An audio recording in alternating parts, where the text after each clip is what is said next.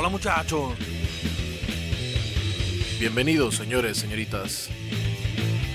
¿Quieren saber qué pasó con la maestra Bere? Asignatura pendiente, su podcast de confianza. Sí, sí, sí, de confianza.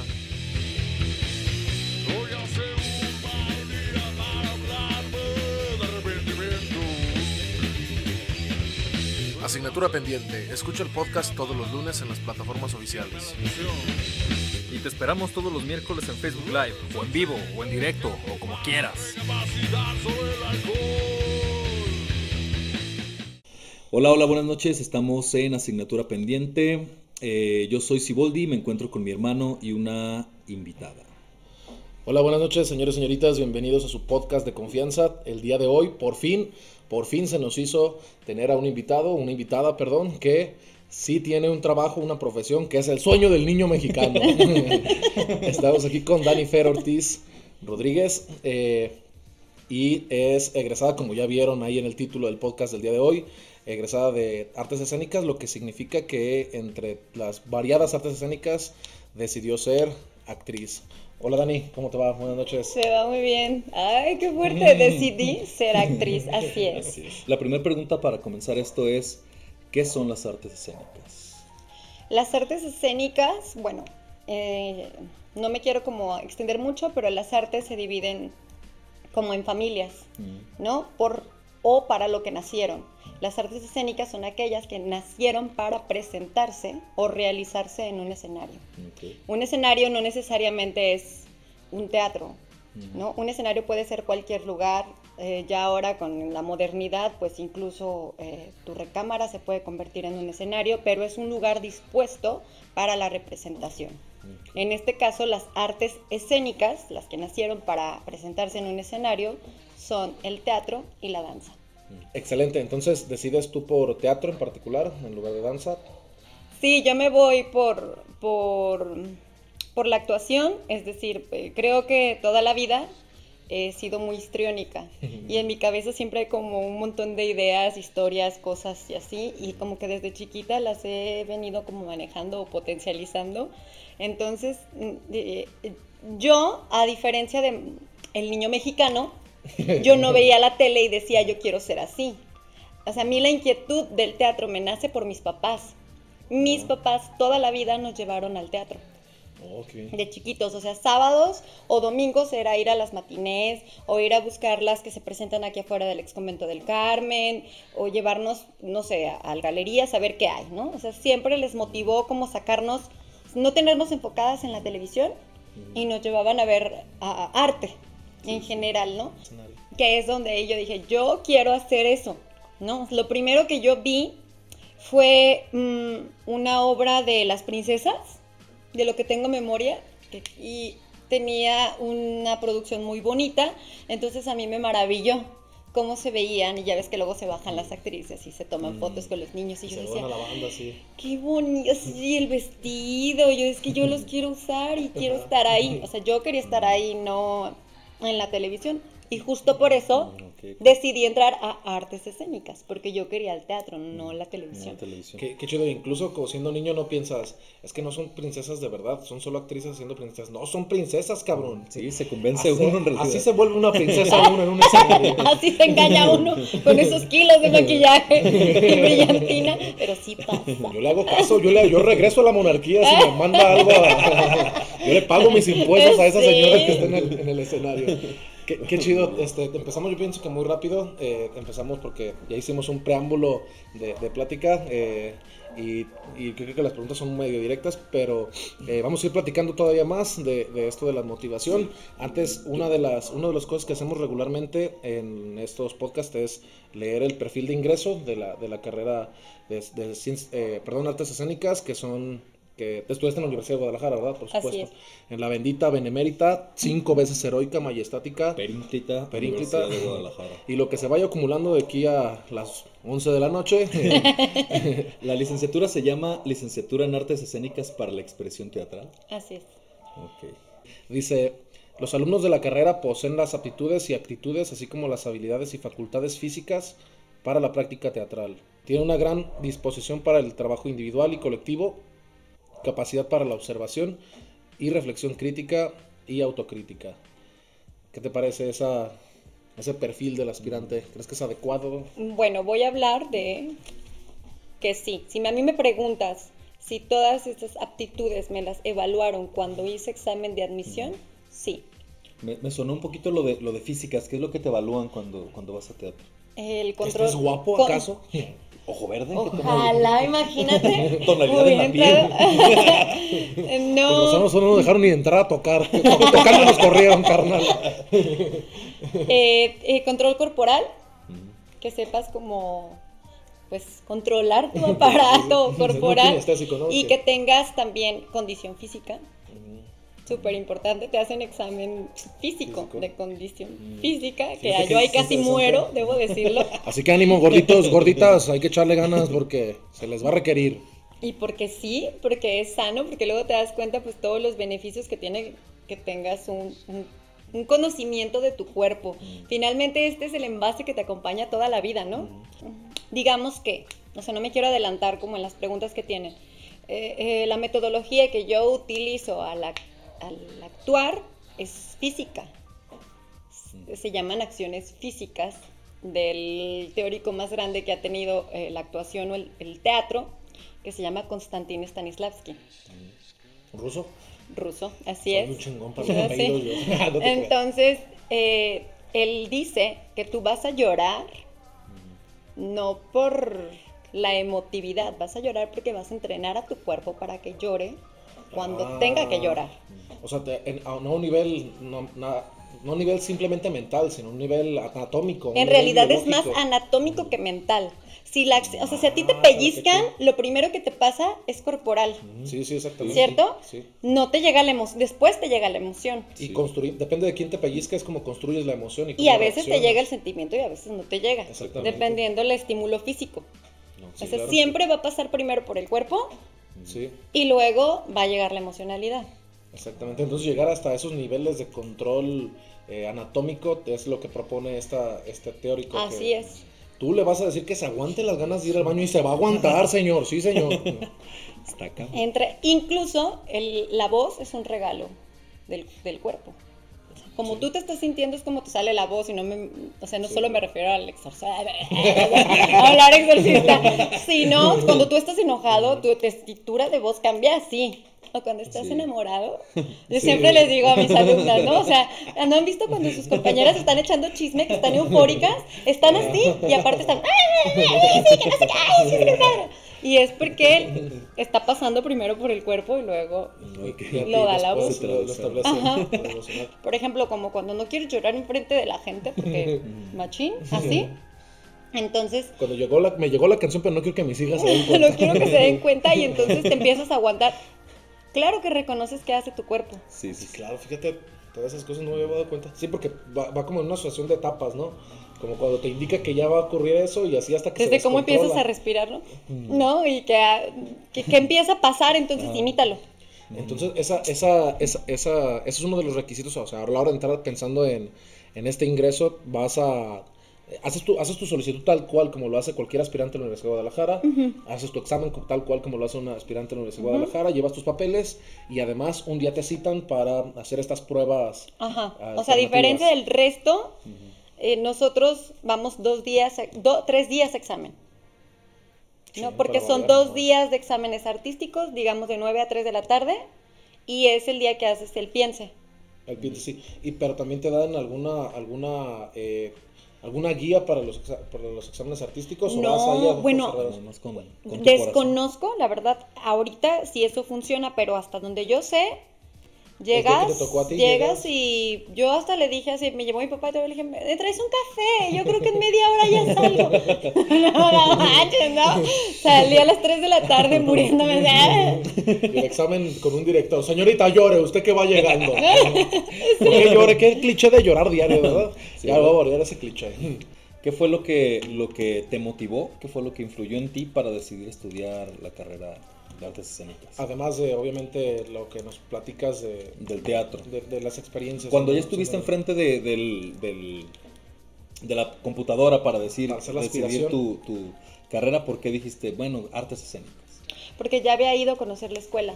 Si yo le pusiera, por ejemplo, motivaciones, pues ya, o sea, ya tuvimos como de conocer el teatro de chica, obviamente mis papás, y otro gran motivador fue mi hermana, Marisol. Ella Saludos, fue. Marisol, si nos Ay, escuchas. Saludos. Sí, sí nos va a escuchar. Este, ella siempre fue como de es que tú te tienes que dedicar a esto, pero no sabíamos que existía la carrera, sabíamos que existía un técnico, pero no la carrera, y obviamente pues yo quería una licenciatura, ¿no? Entonces de repente no sé por qué se dio cuenta, creo que en la universidad se dio cuenta por algún maestro que existía la licenciatura en artes escénicas. Entonces un día me dijo, ¿qué tienes que hacer? Nada, ah, vámonos. Y antes de irse ella a la escuela pasamos a Santa María de Gracia. Y entonces empecé a pasar por los salones y empecé a ver y dije, es que si este es mi lugar, de aquí soy yo.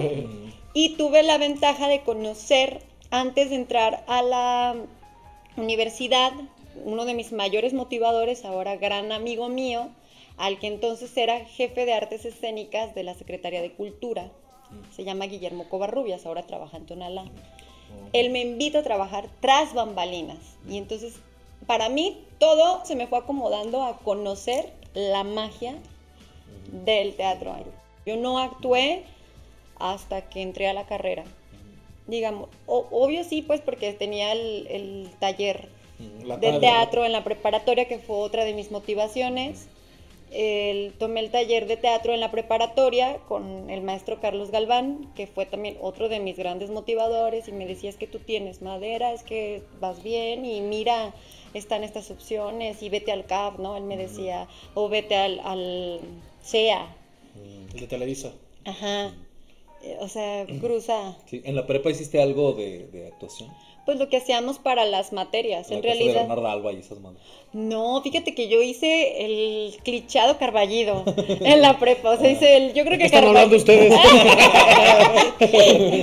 Sí, hice carballido en la prepa. Horas, horas. Este es un dramaturgo chilango, en paz descanse, que lo montan en todos lados, ¿no? Ah, sí, es fácil de Y montar. tiene- sí, son como puros melodramitas chiquititos.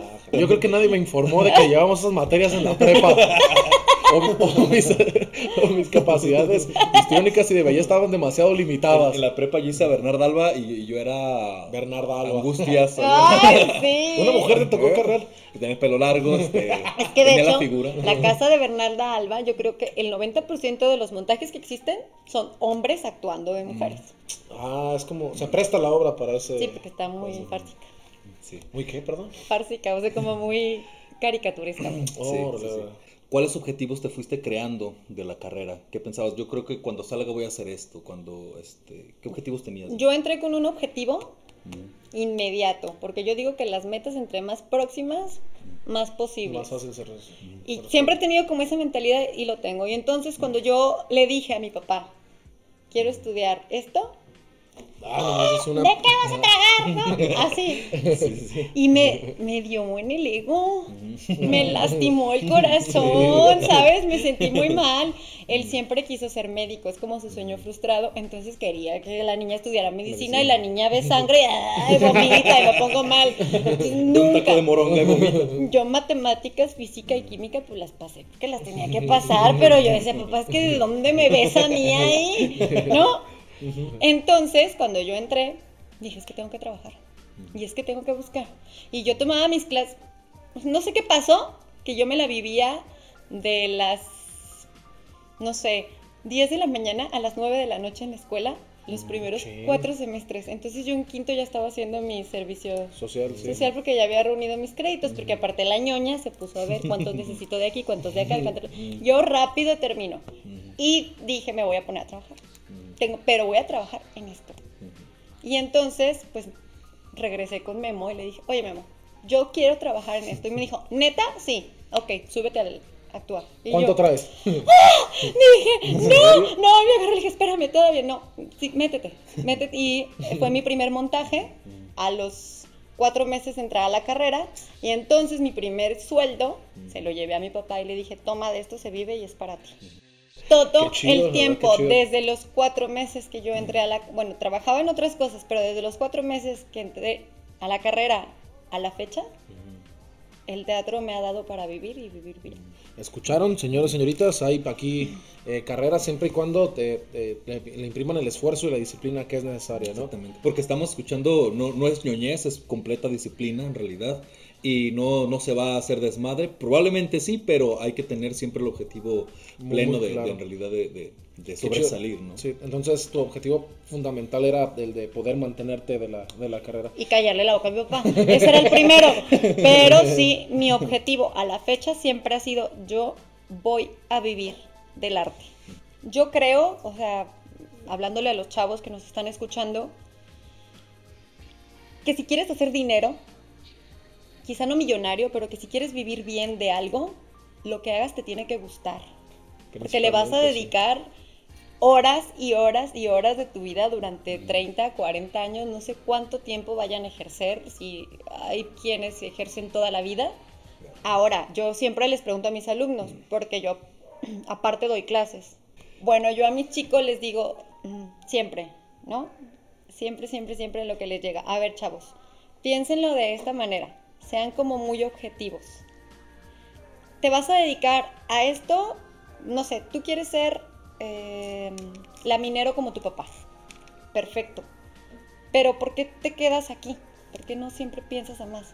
Yo quiero ser laminero, pero voy a tener un taller con, no sé, esta cámara sí. para que no se bricen los carros. Y aparte voy a agarrar aseguradoras para que me traigan los coches. Porque voy a levantar billetes y entonces, pero es lo que me gusta. Voy a hacer Sí, sí, claro. la- Es, es, es lo que es, es en esencia lo que le gusta, pero aplicado de una forma que le puede traer mejores situaciones económicas. Tienes toda la razón. Eh, eres de las que empezó inmediatamente saliendo de la prepa, ¿verdad? Eh, Sí. No tuviste un Eh, semestre no de... tuviste semestres de... No, no, perfecto. no. También hay ese, ese, ese, ese en par caliente y de repente. Vámonos. sí, sí, sí. Y entré de 17 Qué chido. O sea, a la universidad. de- Sí, porque soy de octubre. Eso Ah, me protegió antes Y de antes se podía, ¿te acuerdas? Inscribir a los... Entonces siempre fue como meses antes. Entonces, Cumplí 18 como a los dos meses de entrar a la de carrera. Sí, cierto. Qué. ¿Hasta dónde vas a, eh, hablando un poco de la situación material, a dónde vas a, a dónde van a estudiar artes escénicas? ¿Van también hasta allá, hasta el quad de la, De la barranca. de la calzada? No. O sea, siempre que tienes un trámite, em, no sé cómo, a ver, ¿Oficial? maestro, Administrativo. administrativo, Ajá. este, sí tienes que ir al quad. Solo como cuando ya es eh, muy, importante. necesario y muy importante, tienes que ir al quad porque allá está tu expediente. Ah, muy bien. en control escolar y todo. el- Pero en Santa María de Gracia, que es el- el- la escuela, el quad de artes, En el centro de la ciudad está, ¿verdad? está justo detrás del informador. Del Más bien está en contraesquina del informador y está pegadito detrás de Correos de México. Sí. Ah, ok, ok, ok. Entre Independencia y Juan Manuel. Sobre Ah, calle. Belén. Bien Escucharon céntrico. en céntrico, sí, de madres. El más céntrico, yo creo, ¿no? De todos los, los, los sucursales. A dos calles está. eh, Música no está con nosotros. O sea, tiene otro edificio chiquito que también es del quad, pero está pegado a la catedral. Sí, Y también al para Palacio, música. de, de- al Palacio Legislativo, creo, Ajá. ¿no? Ah. Qué Ay. chido, porque yo dije, es una chinga, ¿no? Ir a todos los días a tomar lista al cuadro y luego regresar a tomar clases a- No, al centro, ya no, bueno. Y hay control escolar y todo. y Nos gustaría saber cuáles dificultades pueden ser contadas se pueden encontrar, sí. o se pueden encontrar nuestros changuitos. Mm, ¿Ya ejerciendo o Mm, en la o en- en universidad? la En el proceso, sí, ya una vez que Bueno, entraste, una vez que entré, para mí fue choqueante que a los 15 días me encueraron. O sea, a los No, pues, 15 no. días Mm. eh, me pidieron un desnudo. De hecho, desnudo. era casi casi la primer clase, pero los de arriba, los lobos de arriba, Sí, sí. vieron a las desprotegidas de, de primero y dijeron, morras las van a encuerar. Hoy las van a encuerar y todas. ¡Ah! ¡Ah! Y yo me ensamblé así un chingo de ropa y así entré al, al salón, ¿no? ¿quién cuando trae vamos a jugar botellita? Ya nos qué había dado como una probadita en el examen de admisión, en el examen de expresión corporal, Sí. nos puso como a, A to- palparse. ajá, a tocar al compañero y de repente nos dijo, si te estorba algo, quítaselo. Entonces, pues, pues, examen de admisión, yo dije, no, a mí no me estorba nada, es mi ropa de trabajo, ¿a ti te estorba? No, a mí tampoco, entonces dejémonoslo. Creo que esa fue una de las dificultades, ¿no? De enfrentarme a esa cosa, porque aparte, haz de cuenta, nos dicen eso y al día siguiente les aplican desnudo a los de tercero. Sí, pero es una clase Pero, de pero desnudos, con, ¿o qué pero con qué necesidad? objetivo, ¿cuál es el objetivo, por ejemplo, de encuerar a alguien? Se supone que es como esta parte de las inhibiciones, ¿no? Ah, Ojo aquí, trata de blancas en el. Y que te reconozcas. Obviamente, pues la maestra que- ya no ejerce aquí, por ejemplo, tuvo muchas demandas, muchas, eh, Sí, sí, sí. muchos alumnos se quejaron porque es que ahí va lo, porque la incomodidad o dificultad. Yo me doy cuenta que los, los encueran porque los que no terminan, haz de cuenta, si tú te quedas en calzones, te saca del salón y te pone a dar vueltas. En puros calzones. Ajá, y los de foto, que se Perra ríen, madre. Y los. Y los- ¿no? Los Entonces, poetas todos haciendo. no manches, yo me quedé así, no, imagínate yo. Yo pues siempre he tenido el cabello largo, pero cuando lo entré pues lo tenía como hasta la cintura. Y me Eh, sirvió de taparrabos. No, no, no. Cuando pasó, pues lastimablemente ya no estaba yo como prevenida, no me había ido como botarga a clases. Y de repente nos puso a hacer ejercicios de voz. Y después de los ejercicios de voz nos dice, ajá, cierren los ojos y caminen en el espacio para esto de la percepción del compañero y bla, bla, bla. Toquen una prenda, pero si se parece ya no se la pueden poner. Y justo estaba con un amigo con el poncho y le digo, güey, traemos las mismas mallas. Dice, ya sé. Y yo dije, si se va a dar cuenta. o sea, eh, yo traía nada más mallas, leotardo y el cachón. y ya.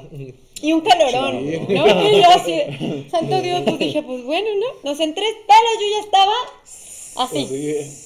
No, y caminabas. Y yo así, pues me puse cuentavientes, me puse esta, mi cabello enfrente, pues yo para el pudor y las manitas también, y de repente llega la maestra y me lo quita así. Sí. Y me dice, felicidades. Y yo, esa digamos que fue mi primera dificultad. Luego, pues encontrarte con las dificultades, como en todas las carreras de los maestros con los que no haces clic. La cuestión es que acá, pues como son muy emocionales, de repente se meten como mucho contigo y entonces es complicado Sí. sobrellevarlos. Sí, sí. Como que Se clavan los se, güeyes, clavan en, se clavan en ti. Otra cosa es la falta de espacios adecuados para ejercer. O sea, artes escénicas no tiene un teatro. El teatro No que digas. tenía está en el segundo piso de la escuela, totalmente clausurado, lleno de tiliches, porque está humedecido y se puede venir abajo. El pedo es que los de correos de México no nos dejan entrar o no dejan entrar a la UDG a restaurar para que el teatrito funcione. Si pierde la humedad y ya puede. Entonces todos los exámenes y las cosas así son en un salón grande que adoptaron como teatro de cámara, o sea, como un todo negrito con una parrilla de iluminación y así, pero es muy chiquito, es muy incómodo. Y el calor ¿no? que se concentra. Y que tiene que ver también dificultad, pero lo van a, o sea, esto lo vive cualquier mm, persona que ejerza las artes, ¿no? La cuestión de las producciones precarias o del poco presupuesto que se ofrece a las carreras de artes escénicas, que de Y repente y te daban los pesos al cuarto para las tres, entonces pues Sí. ya hacías lo que podías con lo que te daban. Este, las dificultades en cuanto a materias, ya eh, resaltando en general las estas actividades que de repente pueden o no pueden gustarles, ¿cuáles creen que cuáles crees que sean las materias más difíciles que se pueden encontrar? Si hay como yo sé que todas las carreras van aumentando en nivel de complejidad, Ay, eh, ¿con qué materia crees que se van a encontrar en su camino que van a decir, sí, no manches, estas son las más difíciles? les va a carrera"? votar. Bueno, yo odié dos. Una seriada, bueno, dos seriadas. Propiedad intelectual 1 y 2, pero ni siquiera creo que es por la materia, sino por la forma en la que la imparten. Que es de derecho, ¿no? Que es de derecho. Basiquísima para cualquier persona, yo creo, no sé, ingeniero, arquitecto. Abogado. ar- sí, sí. ah, sí, tienes que saber para nosotros. cuidar. Hasta para nosotros. Justo tienen que ver, pica registrar su nombre de su podcast, este, un montón de cosas para que no llegue uno más vivo y te dé un gol, ¿no? Exacto. Yo voy a ir. Ahorita lo hablamos tú después. que es, que es como, como esta parte de la propiedad intelectual, de la de- denominación de origen, que sí puedes usar, que no puedes usar, porque te pueden pasar a perjudicar o este tipo de cosas. El peor es que te ponían diapositivas y diapositivas y diapositivas y diapositivas, y entonces como después de media hora tú ya de- Las ciencias sociales Voy a al salir a comer, ¿no? Y otra, también básica, proyectos. Que creo que la llevan en muchas universidades, no nada más en, en artes, que te enseñan a gestionar un proyecto, a meter Ah, un sí. proyecto. Eh, proyecto de investigación, creo que se llama. Ajá, acá es proyecto artístico, creo que varía poquitito en ciertos En aspectos, pero en realidad creo que la estructura es la misma, ¿no? Que te enseñes a estructurar un proyecto, a redactarlo adecuadamente, a defender tu idea, ¿no? Y poderlo llevar a cabo, porque incluso ahí nos hacen, pues sí, meterlo. Sí, una, una vez que lo, que lo propones y que te lo, que te lo aceptan, pues ya saber los pasos que siguen para Pero no me friegues, son seis semestres. seis. Proyectos 1, 2, 3, 4, 5 y ¿En serio? 6. Oye, qué poca madre. Entonces los que ya ejercíamos, ya trabajábamos, pues proyectos que ya habíamos hecho en lo profesional, los metíamos y todos, ay, muy bien. Gracias. Sí, pero pues tú no me enseñaste, o sea, me enseñé, porque entre lo que pasa proyectos 1, 2, 3, 4, 5 y 6, tú ya estás buscando chamba, tú ya estás buscando Sí. generar, ya estás sí, sí. picándole aquí, sobre todo los artistas que, que buscamos mucho las cuestiones de las becas, de los apoyos gubernamentales o de los bancos, pues hay que enseñarte a meter un proyecto o una carpeta bien elaboradita, ¿no? Pero de ahí en más, así que tú digas difícil, no, porque eran materias, por ejemplo, arte y religión, arte y sociedad, arte y mitos, que esas materias pues sí me gustaban mucho Historia del arte, ¿no? por ejemplo, ¿no? Sí, y aparte lo que yo te decía, si yo no hubiera estudiado artes, me hubiera ido a historia. Historia. Mm. Entonces, que creo que Sí, también va así, mira, van, muy van la de la manita. ¿no? ¿Qué tiene de difícil las materias de, de actuación? La cantidad de horas de especialización, son 12 horas a la semana, Chin. solo de esa materia. Ay, Cuando, cuando montas una, una, una obra, un, un ejercicio histriónico, eh, es difícil convi- convivir con el director, con el, con el guionista, con, el, con las personas que están alrededor de la producción. ¿O cómo, cómo ves tú esa relación? ¿Quién es el más mamón de todos? ¿Quién es Los chido? actores. ¿Quién- Los actores son los más Sí, difíciles. yo nunca podría dirigir porque no aguantaría a los actores, yo creo. ¿En serio? Y doy clases. y me toca dirigir. Ah, Pero no, los egos de nosotros están en otro nivel. ¿En serio? Sí, sí. Digo, todos, no podemos negarlo. Los bailarines, los actores somos egos. Nos gusta que nos vean. Sí, Desde sí, ya, desde ahí hay que ser conscientes de lo que traes, ¿no? Por eso te decía ahorita, bien espigadita, así que está ganada brillosita, por favor. Porque, porque, Porque, ya por- vi que ni chingadera de maquillaje tienen aquí. porque por favor, no yo ni nada, nomás así lo corrector y ya no. Este, yo creo que es como en todos los trabajos. Hay equipos que se forman que están bien chidos y hay equipos que se forman que dices, "Mm, la vibra está bien pesada, ¿no? Este, este, esta es así o fulanita o pasados de listos. Pero hay también equipos que se hacen familia Ok. que no suele pasar tanto en los otros ambientes laborales. Yo, por ejemplo, Sí, que sí. doy clases, nada que ver. A mi, por ejemplo, mi compañía, que tenemos casi cinco años trabajando juntos, y en realidad, haz de cuenta que somos como hermanos y nos cuidamos y nos protegemos y nos defendemos con uñas y aunque nos caigamos gordos, así como familia, Aunque es dentro- que esta es la borracha, es que esta es la que no sé qué, es que este, yo soy la castrosa, ¿no? O sea, esta es la, la histérica castrosa y todos modos me quieren y me cuidan. Yo creo que es como en todos los ambientes laborales. Sí. Es la compañía de teatro en la que trabajas actualmente es la compañía de teatro de Zapopan, ¿verdad? La compañía municipal de Zapopan. Corrígeme Ajá. si me apendejo, pero ¿qué es? No, sí es. Es la compañía municipal de Zapopan. Qué chido. Este, y, y apa- eh, ya los estos cinco años, pues ya se llevan muy, muy chido. Sí, También conviven con sí, su muy director, con Chido, el- claro. Pues el director está ahí diario y la productora. O sea, somos nueve actores, director y productora. Ese es el equipo. Yo creo que algo importante que los chavos deben de saber es que no necesariamente sales actor. estudan- estudiando licenciatura en artes escénicas para la expresión teatral. Puedes salir escenógrafo, o vestuarista, es decir, eh, eh, especialista o profesional de la producción escénica, que chicos, ahí hay mucho varo. Mucho marmaje. Sí, en, en, por ejemplo, hablando de Jalisco, los que se llevan muchos de los proyectos en varo son productores. No, no, No directores, no actores. creador, Los ni- productores en Jalisco son los que rifan. Los especialistas en Ah, sí. producción. Ellos saben, pues sí, le saben a la numerología y a todo bien y entonces le entran con todo. Puede salir eh, profesional de la producción, profesional en dirección, dirección escénica también. Y creo Sí. que son esas tres. Creativos, esos tres creativos guionistas, que- los que hacen las obras de teatro. Es que los no- dramaturgos sí hay. Dramaturgos se llama. Ajá. Sí hay. Sí existen que hayan sido egresados. eh, de hecho, buenos amigos, yo tengo como tres, que hacen buen teatro, incluso han ganado ya como su, su cierto prestigio a nivel nacional incluso. Pero yo creo que los textos teatrales deben tener una estructura Sí, y claro. un por qué y un para qué. Y la persona que sea un dramaturgo yo creo que debe salir más de este lado, como de letras, Mm. como de historia, como que de artes, porque no llevamos una materia como tal. Hay una materia chiquita, pero Está chiquito. pedorrona, ¿no? no Sí, es una materia no pedorrilla.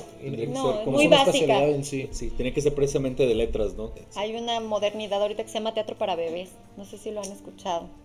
¿Bebés haciendo teatro? Ah, no, teatro para no, bebés, para pendejo. bebés. Chingada, madre. Bebecitos es la primera infancia y les hacen eh, pues un espectáculo escénico. No, no me imagino que debe Pero querían 6 millones de dólares, los va a pasar una No, producción de pero dos por ejemplo días. han llenado el Telmex. Bueno, no Ah, la gradería grande, pero Mm. en el Telmex hay como otro aforo más Ah, pequeño sí- y lo han llenado muchas veces, muchas veces. Mucha gente lleva sus bebés ahí y está muy padre. Está padre porque pues finalmente es como, pues le están dando de chambear sí. a, a la comunidad, ¿no? Que la está pasando tan mal ahorita. Sí, me imagino que, que no para ser fatalistas más, pero me imagino que más fatalistas, perdón, de lo que ya ha ocurrido, pero me imagino que sí es un, un- una de las áreas más difíciles, ¿no? De las industrias que más pasó a perjudicar. Hemos sido las de las industrias más golpeadas. Pero sí ya golpeada, por justo por esto, por el desconocimiento que hay de las artes en México, por la idiosincrasia de, de las artes en México, por los mitos de las artes en México. Para empezar, que creen que el, que el artista es una persona practicando su hobby, exactamente. ¿no? Que no es un Un profesional. profesional, sí. que ofrece un servicio y finalmente campañas políticas, eh, eventos eh, multitudinarios. ¿A quién le hablan? Pues al, al, Al artista. ¿Quién te necesita- diseña un flyer? Exactamente. ¿Quién te acomoda tu, tu publicidad en Sí, televisión? ¿Quién te hace el spot publicitario? Pues el artista. que ¿Quién tiene es la capacidad. obra de teatro que llega siempre antes que el candidato para que llegue la gente? ¿Quién dobla sus chingados comerciales? ¿Quién dobla sus pinches películas? O sea, finalmente nosotros sustentamos mucho. Hay un, un escrito que decía un gringo, eh, chicos, para que lo tomen muy en cuenta cuando piensen justo en arte, decían que esta pandemia nos enseñó a vivir sin un auto, sin salir a trabajar, este, sin, sin necesidades que creíamos básicas, pero nos enseñó que no podemos vivir sin una película, sin un libro, Sí. sin un poco de aire y un poco de distracción. O sea, el arte es un derecho humano. Sí, claro, y es, y es una de, la- de las manifestaciones más básicas e innatas de los seres humanos, ¿no? Eh, Eso, a eso quería ver. te, te frustra, te frustra, yo no sé si que- a qué nivel te frustre, pero yo pienso que desde chiquitos nacimos con el, con el papel de la televisión invadiendo o ya tomado como nuestra, de nuestra capacidad creativa. Y sí me frustraba mucho observar, por ejemplo, en la primaria, en la secundaria, en la preparatoria, amigos que su bagaje cultural era 100% de lo que podían ver en televisión. Eh, ta- tal vez había cosas buenas, tal vez había cosas que transmitían valores importantes, pero por ejemplo, eh, conocimiento en general de la música, de las bellas artes sobre todo, no iba más allá de lo que la televisión ya tenía como tomado. Y, y llegó un momento, yo creo que por eso empecé a escuchar heavy metal y, y- e ir a consumir eh, productos de contracultura porque me di cuenta de cómo tenía tomada, cómo tenía secuestrada la televisión, eh, La sobre todo la cultura. televisión, la cultura de los del- de, de nuestros compañeros. ¿Qué, qué, tan, qué, qué tanto crees que sea cierto? o Totalmente. Y hasta la fecha. Quizá un- ha bajado un poco, pero yo sí creo que totalmente. ¿Sabes? Porque también em, el mexicano tiene la cultura del poco esfuerzo o del mínimo esfuerzo. Sí. Sí. Entonces todo lo que le des aquí es lo que va a consumir. Y como bien dices, es mucho más sencillo prender la televisión en tu casa que... eh, e ir al teatro. que, ajá, que saber que aquí tienes un, un, por ejemplo, aquí cerca de donde vivimos hay un centro social donde regularmente hay actividades, como bien dices, de pintura, incluso para aprender otras eh, alternativas de tu profesión. Y la verdad están abandonadas porque la gente prefiere consumir las cosas que tiene de primera mano. Mira, para, como para cerrar ese tema, porque me quieres contar algo, yo solo les voy a dejar como dos ideas, chavos. No se les olviden sus raíces. El mexicano es artesano, por naturalidad. El mexicano es totalmente artesano por naturalidad. La artesanía tiene muchas variantes, pero piénsenlo de esa manera. Es decir, todos los mexicanos nacimos con ya esa aptitud porque la traemos en el ADN. Así Sí, de fácil, así de sencillo. ¿No? Y la otra, que yo creo es muy importante, nada más piensen en nombres, ¿no? Bueno, la que menos me gusta, ¿no? Frida Kahlo, Remedios Varo, Sor Juan Inés de la Cruz, este, Juan Rulfo. Eh, si ahora pensamos incluso en cine, chavos, los tres directores de cine más famosos en la última década a nivel mundial son mexicanos. Y un ojo lisquillo. Y, y lo único que hicieron fue apoyarse los unos a los otros, nunca se pusieron el pie. Los tres son mexicanos. El mejor bailarín del mundo durante cinco años fue un tapatío y se llama Isaac Hernández y tiene una escuela de ballet en Tlajomulco con su papá, gratuita. Piensen en nombre, chavos, entrenle poquito más y se van a dar cuenta que en México el arte existe. También tuvimos a la mejor bailarina del mundo, mexicana. En realidad, chavos, no es el contexto, es tu decisión, Exacto. ¿no? Y del arte se vive, sí se vive, claro que sí. Para que vean todos los papás también que sí se, se puede vivir del arte. Sí, Citlali, ¿cómo se llama la niña que siempre su mamá está escuchando cuando hace de comer nuestros su podcast de Xochitl. confianza? Xochitl, ¿eh? Si quieres ser artista, dile a tu mamá, ya aquí hay una testigo de que sí se puede. sí se y se puede. puede bien. Llegó en un Ferrari aquí a subir la casa. Ojalá, tampoco. Llegó un helicóptero y bajó un Ferrari y aquí estacionó Yo afuera. quizá hubiera ganado un poco más y a lo mejor me hubiera aventurado a hacerle caso a mi maestro y cruzar los límites de Jalisco e irme al DF. Sí. Eh, ¿Nunca te quisiste ir al DF? No. Incluso ya después de que salí tuve la oportunidad. Tuve la oportunidad de irme al DF y tuve la oportunidad de irme a Playa del Carmen y la maldita francesa nunca se partió la pata, ¿no? Fui banca, fui banca de Soleil un año. Una- Porque ya ves que ellos tienen banca. Así como literal, si esto Sí, se friega, entras tú. Órale, órale, órale. Pero ellos te convocan, ellos te castean y ellos y ya cuando te contactan ya saben cuánto mides, cuánto pesas, dónde vienes, de qué hablas, No y todo, ¿no? Para joya en Playa del Carmen. Pero a mí el DF siempre me pareció lo siguiente. Mi tirada no era la tele. A mí me gusta el cine, pero la tele no. Y para brincar grande al cine, pues sí hay que estar en el DF. La cosa es que en el DF, para mí, pues es la, la misma competencia, pero a la décima potencia, ¿no? exactamente, sí, sí. Y no solo son Multiplicado por- jalisquillos, no, no, te vas a topar venezolanos, cubanos, rusos. ¿Has hecho doblaje? Sí, ¿Dónde? Sí, No de hecho, decir no, sí puedo decir. Hice aquí de- para Dream Sky, se llama la empresa, y doblé la serie de los Panamericanos, la de las caturi- caricaturitas. Ah, los. Escuadrón Ajá, 2011. Ajá. Ajá, doblé a la villanita.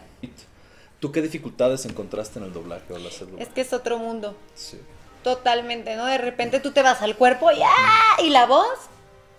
Es que, y no, no estamos buscando eso. O sea, no me hagas con el cuerpo, más bien mándalo como a la voz, ¿no? O mesúrate, o no me grites tanto.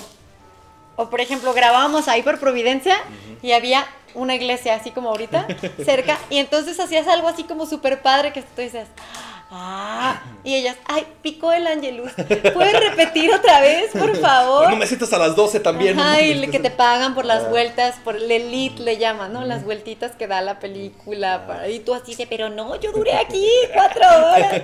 No, pero es que los leads, ¿no? Ajá. Es, es otro mundo totalmente diferente. Porque aparte puedes grabar con el, La la, imagen. Ajá, con la caricaturita o con la película. Y entonces tú vas viendo la acción o puedes grabar como nosotros le hicimos. Primero se grabó la voz y en base a la voz editaron a los monitos. Ah, a ellos les dieron las, la- las emociones después Ajá. de la voz. No sé si preguntarte solamente por actores o por productores o por guionistas en general en la producción audiovisual y de teatro, eh, ¿a quién admiras? ¿Quién se te hace un producto eh, muy, muy bueno? ¿Como genial? actor o como qué? Sí, pues podemos comenzar con actores. Que Bueno, es que están los guajiros, que es como los actores así que Los ves en- icónicos, los Ajá, los la- icónicos, pero están los, los actores que yo admiro, que son los locales. Vamos a empezar por vivos, luego muertos, luego mexicanos. Luego ¿no? el cine de oro mexicano. No, yo mis actores que yo admiro, mis, mis modelos a seguir son tapatíos. Zapatillos, toda la banda. Son, son eh, tres, de Si hecho. quieres lo podemos nombrar aquí. Tal vez nos escuchan, tal vez no, pero Puede ser, sí, Jesús Hernández es uno de ellos, es un actor muy famoso, incluso a nivel nacional. Sara Isabel Quintero es otra. Sara Isabel Quintero. Ajá. Y Lupita Ortiz es otra de las actrices que yo admiro mucho. Son actrices vivas, las tres. Pero de actores, por ejemplo, así de los Top. que me gusta mucho, porque compartimos el gusto por Gary Oldman. Para mí Gary Oldman es, o sea, que hablan de Johnny Depp y yo digo, ay, mis vidas crezcan, crezcan, vean cine, ¿no? ¿Quién es, ¿Quién es Gary Oldman? A eso me refiero. ¿Quién es Gary Oldman? ¿Cuál ha salido a ver? O sea, y ahora si lo piensas, por ejemplo, en, en Mujer, mi actriz favorita no está, no está tan vieja. O sea, es- ¿Quién, quién, eh, quién, se llama Kate Winslet y la ubican por Titanic. Todos, pero ubiqué la post-Titanic y pre-Titanic y es una Oh, bien, master, master, master, master de la actuación. O Kate Blanchett también, o sea, como hablando de, de pues de de actrices culto, y- icónicas, ¿no? Pues son famosas. Sí. Las, las puedes ubicar en muchas No, películas. si soy un pendejo para el cine. No. Yo, la verdad es que yo, yo le tomé la consideración que merecía. La verdad es que, pues, viviendo en mi mundo de matemático por el universo, sí sabía que era valioso y que una industria demasiado grande, pero nunca le había encontrado el valor a profundidad. Y creo que ya te había compartido una vez, ¿no? Cómo, le, cómo me llamó la atención, cómo me agarró de la cara y me dijo, "Im- eh, eso, es- eso es algo muy valioso, cabrón. Me acuerdo que eh, estaba viendo en YouTube un anuncio de, un anuncio de, de no me acuerdo qué, qué, qué bebida deportiva y sale Gary Oldman y les dice, ¿quién les dijo a ustedes La Roca? Y ahí menciona a dos, tres deportistas que pueden ser actores, a John Cena y a dos, tres. ¿Saben? Y en, el discurso que les está dando en el, comercial, se encabrona y, se, y te convence de que está emputado. Y le dice, ¿saben qué acabo de hacer? O sea, ya después bien tranquilo. O sea, corta la escena inmediatamente y dice, eh, o no la escena más bien la actuación. Y dice, eh, ¿saben qué acabo de hacer? Pues algo que ustedes no pueden porque no han estudiado teoría de, y, o sea, y en ese, en ese discurso dije, no manches, sí es cierto, o sea, a mí me convenció de que sí está emputado. Para mí era como un actor que estaba quejándose de que le quitaran la chamba a los putos eh, deportistas, pero al final de cuentas ni siquiera estaba enojado, pero a mí me había convencido de que sí estaba enojado. Y pero el cálmate. fundamentalmente- Ah, Oye, espérate. Oye, ahora estaba, cálmate. eh, mi Gary, que tiene que madrear, carnal, la neta, son chingaderas, no está bien- eso no está bien, carnal. No, digo, hay Y, muchos y le puse actores atención así, chidos. fundamentalmente. Últimamente le ha agarrado un gustazazazo, así cañoncísimo al cine francés. No sé Sí. por qué, y más al cine gore. Ay, Dios santísimo. Ah, me Neta. gusta, fíjate, no me gusta la sangre en vivo, pero si la veo en cines, tal los zombies y todo. Y me gusta mucho el cine francés y creo que el cine cora- eh, coreano, agárrense gringos porque viene con siguiente. tocho y están haciendo cosas padrísimas de todos los géneros habidos y por La de haber. Parásitos es coreana, ¿no? Es una joya, Parasite. ¿a poco no? Ajá, sí, sí, sí. Y, y otra que yo pienso que es del, del, que es del cine que compartimos, tú y yo, carnal, el, pues el viejito, porque pues mis papás mexicano. ahí, Ajá. fue nuestra primera relación con el ¿Qué cine. piensas ¿no? ¿Qué, cine ¿Qué mexicano? piensas? Ah, ¿Tienes algún...? Los hermanos Soler. Pedro Pero. ¿cuál? Pero ¿cuál cine mexicano? No, no, no, el El, antiguo. el antiguo, el, el- el de cine de oro. El de la gente en los blanco y negro. Ah, 40, no, bueno, 50. o sea, hay peliculazas de, por ejemplo, de Buñuel. Ah, ¿no? sí, los olvidados. ¿Cómo no Está- vivir? O sea, no puedes ser mexicano si no has visto Los Olvidados, aunque te da un fregadazo de realidad. ¿Escucharon, cabrones? Pero no- no te puede llamar. No, también, o esta del de Canoa. No. Ah, de Ya un poquito más contemporánea, pero Sí. digamos ya De ese viejita. corte, sí. Incluso las películas de Pedro Infante. O Sí, sea, ¿qué, eran qué pe- opinión tienes sobre ellas? Te- no, no importa si, si nos destruyes nuestro mundo de muñecas no, que tenemos. No, porque yo creo que era un cine bien hecho todavía, el de María Félix. Era un cine muy bien hecho, aunque el argumento era muy... Estamos conscientes de... Cliché. No cliché, porque en realidad era pues a lo, lo que Reflejaba la consumía la, sociedad. gente, ¿no? Y sí. dar un reflejo claro de la sociedad, pero un cine muy bien hecho. Si yo hablaría de un cine que a mí en lo personal no me gusta, que digo, eh, cada quien tiene su libre albedrío y no voy a hablar del trabajo de mis compañeros, pues lo que hacen ahorita la mayoría no me gusta. O sea, como No estas películas. Sí, no, no, no, no, no. Perfecto. Qué chido. Vamos al perfil de egreso ya para. Para, Para ya que ya se callen porque ya es bien tarde. No, es que este, para tener menos que editar, porque es un chingo. sí, este, perfil de egreso. Vamos a, a leerlo otra vez y ¿Gustas nos dices No, si la, la Carrera cumplió con, con, este, con estas expectativas que plantea, ¿no? Dice, el egresado de esta carrera será un profesional creativo e innovador, con capacidad de comunicación a través de la práctica teatral, productor de bienes artísticos culturales que sintetizan la teoría y la práctica en el teatro contemporáneo y que hace uso adecuado de las herramientas y materiales particulares del área teatral de su elección. Posee un gran desarrollo sensitivo intelectivo. Ah, No estoy inventando palabras tampoco, Dice, dice sen- se- sensitivo, intelectivo integral y una fuerte vinculación con su entorno social, siendo capaz de reflexionar sobre él, interpretándolo y transformándolo artística y estéticamente. ¿Qué porcentaje crees que cumple con las... Pues es que suena súper padre. Yo creo que sí hay algunas brechas en cuanto a lo que te promete la currícula y en lo que en realidad aprendes, pero creo que van más enfocadas justo a los ejecutantes, ¿no? Es decir, a los docentes que de repente te dejan como ciertos huecos. Dicen que el alumno hace el maestro, ¿no? Entonces a lo mejor es una responsabilidad compartida. Y sabes que yo creo que a la Universidad de Guadalajara en sí le hace falta mucho ser prácticos. El alumno en la escuela tiene que practicar. Porque la teoría no sirve de nada cuando no la sabes utilizar en la práctica. Exactamente. sí. Entonces, de nada sirve que tengas un maestro eh, honorable, benemérito, ¿no? doctor, venido de Rusia, cuando no sabe transmitir el conocimiento y no te sabe enseñar a aplicarlo. El perfil de, de, de egreso, De egreso, ajá. yo creo que dista mucho de la realidad en cuanto a la práctica.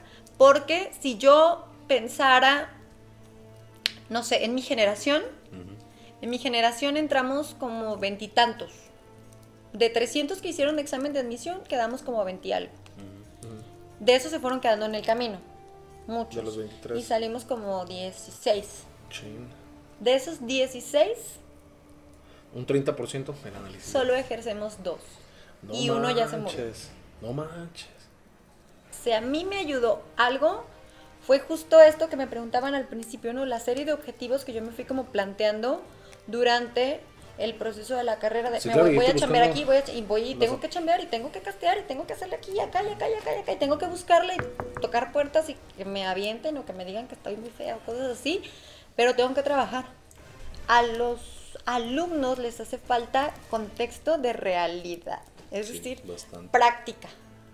¿No? Como en la secundaria. Sí, Yo claro. siempre le digo a los chavos, es que no vienes a ser actor, ni actriz, ni vienes a ser matemático, ni escritor, ni, ni te vas a dedicar a las ciencias. Vienes a aprender cultura general. Chido, Un maestra. poquito de todo para que agarres las herramientas que te van a servir para funcionar Sí, como para profesional. en, en un Sí, futuro. Para donde te quieras ir y que nos salgan justo como este podcast que les va a ayudar muchísimo, yo creo, a los chavos. Yo espero que su comunidad crezca y crezca y crezca, porque en México nos fallan los perfiles de egreso Sí. y nos fallan los perfiles de egreso porque falta práctica y porque falta proyecto de vida. Y faltan profesores sí, pues, competentes. A, a mí se me pusieron una chinga porque si me quieres poner a practicar en la vida real unas integrales de funciones trigonométricas, ¿Qué? Ay, yo, ¿cómo se llama? La única forma de ponerlas a practicar es resolverlas en el cuaderno, Sí. pero no creo que, que- que deben existir las alternativas para, para buscar proyectos o buscar me- medios de aplicación de ciencias tan absolutamente abstractas, ¿no? Viendo la brecha esta que, que, que se, se encuentra en el perfil de egreso, ya particularizando otra vez la carrera, eh, ¿qué futuro le ves? ¿Crees que, bueno, aparte con la pandemia y todos estos cambios, digamos, políticos, sociales que va a haber, ¿qué crees que, que vaya a suceder con la carrera, por lo menos aquí en la Universidad de Guadalajara? Yo creo que va a seguir. Sí. Yo creo que sí hay, siempre hay gente interesada, incluso con la pandemia, porque volvemos a lo mismo. La, la necesidad artística es una necesidad nata y hay gente que la tiene. Y el artista es aguerrido y agarrado, ¿no? Y se pone histérico histórico y de Ah. ahí se agarra. No se va. Yo creo que sí va a seguir. A mí lo que me preocupa en cierto momento justo de la UDG es que se está despreocupando por buenos académicos. Quizá más bien baje el nivel de competencia a diferencia de las otras escuelas que se están forjando aquí o del CEDART o de este tipo de instituciones que, tienen ya mucho renombre, porque primero existió el CEDART y luego eh, la UDG como licenciatura. Entonces yo, yo pienso que sí va a seguir, de alguna manera la oferta académica va a seguir porque hay demanda. ¿No? Pero de que puede tener a lo mejor ciertas brechas o, o- es que no, no puedo hablar de calidad porque no es, no es un producto, pero sí un poco de, de bajón en el desempeño de la competencia que puedan generar los actores egresados de la UDG a los del resto, sí creo que pueda representar una merma, sobre todo por los académicos y por la falta de espacios de producción, de importancia. De acuerdo, al, de acuerdo a los objetivos originales que tenías al ingresar a la carrera y como te ves el día de hoy, tal vez eh, no pensando en que el futuro puede mejorar o puede empeorar, este, ¿qué porcentaje de correspondencia crees que tienes con la expectativa original que tenías y con lo que desarrollas o desempeñas hoy? Yo creo que egresé un 90% satisfecha. No, un 80% satisfecha, digámoslo, porque eh, creo que obtuve las herramientas que en ese momento necesitaba yo para ejercer, para trabajar. Eh, 10% satisfecha justo por estas cuestiones que te mencionaba de algunos académicos que en mi punto de vista no llenaron mis expectativas o no cubrieron mis necesidades como profesional y el otro 10% porque no soportaba ya a la mayoría de mis compañeros, ¿no? Pues yo ya lo que quería salir y no volver a ver la cara a la mayoría el resto de la vida. Les dan una clase de ego, cómo elevar el ego o algo así. Ay, no, ya no lo soporto. Y ¿Cómo esto que me defiendo, ¿verdad? También ahí, pero no. Y pues sí, porque en realidad no hay que ser románticos, hay que quitarle como la parte romántica a este aspecto. Cuando tú entras a la universidad, sí encuentras grandes amigos, el amor, bla, bla, bla, pero tienes que ser muy objetivo que esos 16 pelados que están contigo en el salón son tu competencia directa. Exacto. Y más en una carrera como la suya. Y van a competir. Sí. Y muchos pisan lo que pisan y sobre quién pisan, No manches. ¿no? Y sí, sobre todo y, y considerando que tienen ego y, y su y su competencia, pues es, eh, o sea, la naturaleza del ego es no. eh, Y si a ti te va bien, Sí, sobresalir. Y si tú vas más adelante, no se la van a pensar para. no está chido y te empiezan a, ah, A señalar es que sí está esto. como ya, ¿y tú qué? Y así. ¿no? A denostar, a subajar, a querer pendejear. Ajá. entre otros sinónimos que podremos aquí más peyorativos enunciar. Que digo, ya como adulto, pues tú ya tienes como cierto ah, de lo que sí te Pues, queda, lo que no te queda, lo que no lo agarras y no lo agarras, pero ya era una cosa insoportable, ¿no? Digamos que eso sí pasó. Pero en cuanto a la carrera, en cuanto a lo que me ofertaron, cuando yo vi que la currícula, sí, porque yo, de hecho, yo mi currícula la manejé como a mí se me dio mi gana. O sea, yo tomé las materias que yo quería, que yo necesitaba, que, que me hacían falta, y todas las materias que yo elegí estaban ofertadas. O sea, nunca hubo una que me dijeran, este no se abrió por cupo, o esta ya se llenó. O sea, siempre tuve como buen yuyu Que este semestre me quiero encuerar o este semestre no me quiero encuerar. No hay o sí hay. Eh, Este en semestre- realidad todas, porque todas tomé actuación, pero, pero de las demás sí, ¿no? Por ejemplo, yo hasta las optativas, que eran como la de Rizan, yo quería aprender acrobacia y entonces estaba acrobacia 1, 2 y 3, entonces metí acrobacia, o estaba el manejo de zancos y coturnos, que me ayudó también mucho a mantenerme durante la escuela porque zanqueaba los fines de semana. ¿Zancos y en fiestas y posadas. Y- Los- los sí, los palos, ajá. que van a las que te subes y acá bailas y en brasier y le estás tocando a los muchachos, así. Ajá, y lo pagaban muy bien. Sí, pues sí, porque me imagino. son, son medias horas lo que sales. Ahora. Entonces, es- también lo, lo aprendí en la carrera, por ejemplo, ¿no? O danza contemporánea, danza clásica, todas esas Sí, que sí. tomé como complemento de mi eh, carrera o de mi ejercer como profesional, me las ofertó la UDG. Aunque este, estamos agradecidos con de UDG, eso no significa que, que le damos todas las fichas de confianza. Obviamente somos críticos y estamos... Y eh, tiene un chingo de carreras que probablemente tenga que meterle más, este... Y echarle más ganas que Y para de licenciatura en artes escénicas está ofertada en el CEDAR, está ofertada en INART, creo que sí es ya licenciatura avalada. Si su tirada de los chavos es la tele, qué chido y qué chingón, pero la UDG no es una opción. Porque la currícula. Ah, mira, no la sí. currícula no va enfocada a ser un A profesional para televisión.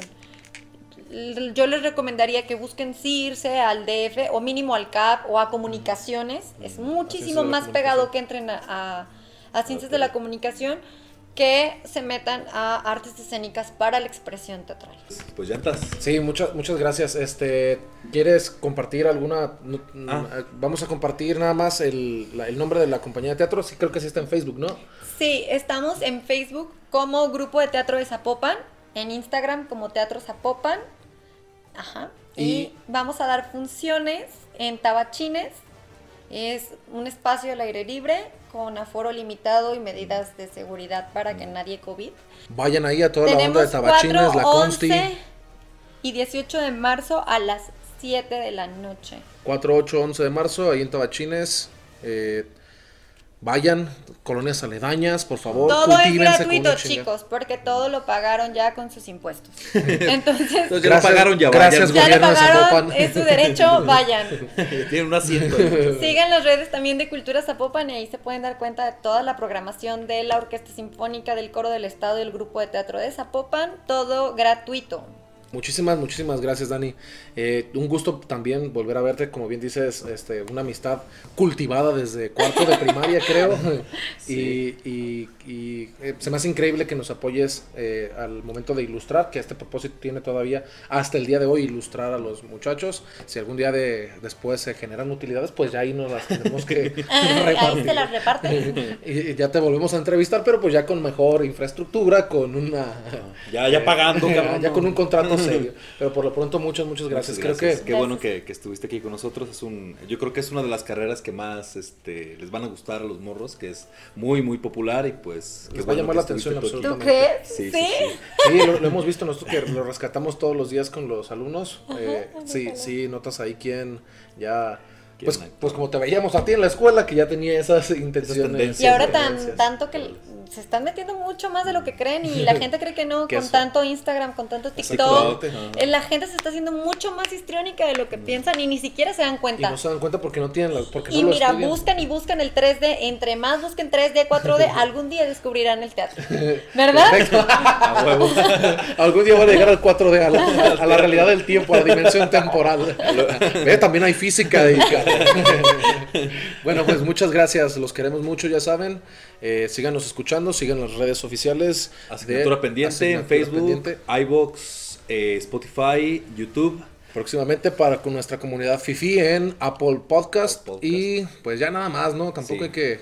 Los queremos mucho. Saludos a los que nos ven, a los que han estado todos los en vivos, todos los podcasts. Los queremos un chingo. Gracias, un abrazo. Que Dios los bendiga.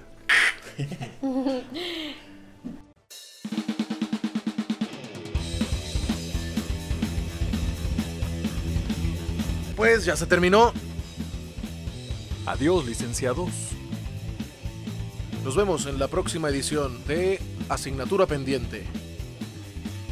Cuídense mucho, nos vemos el miércoles.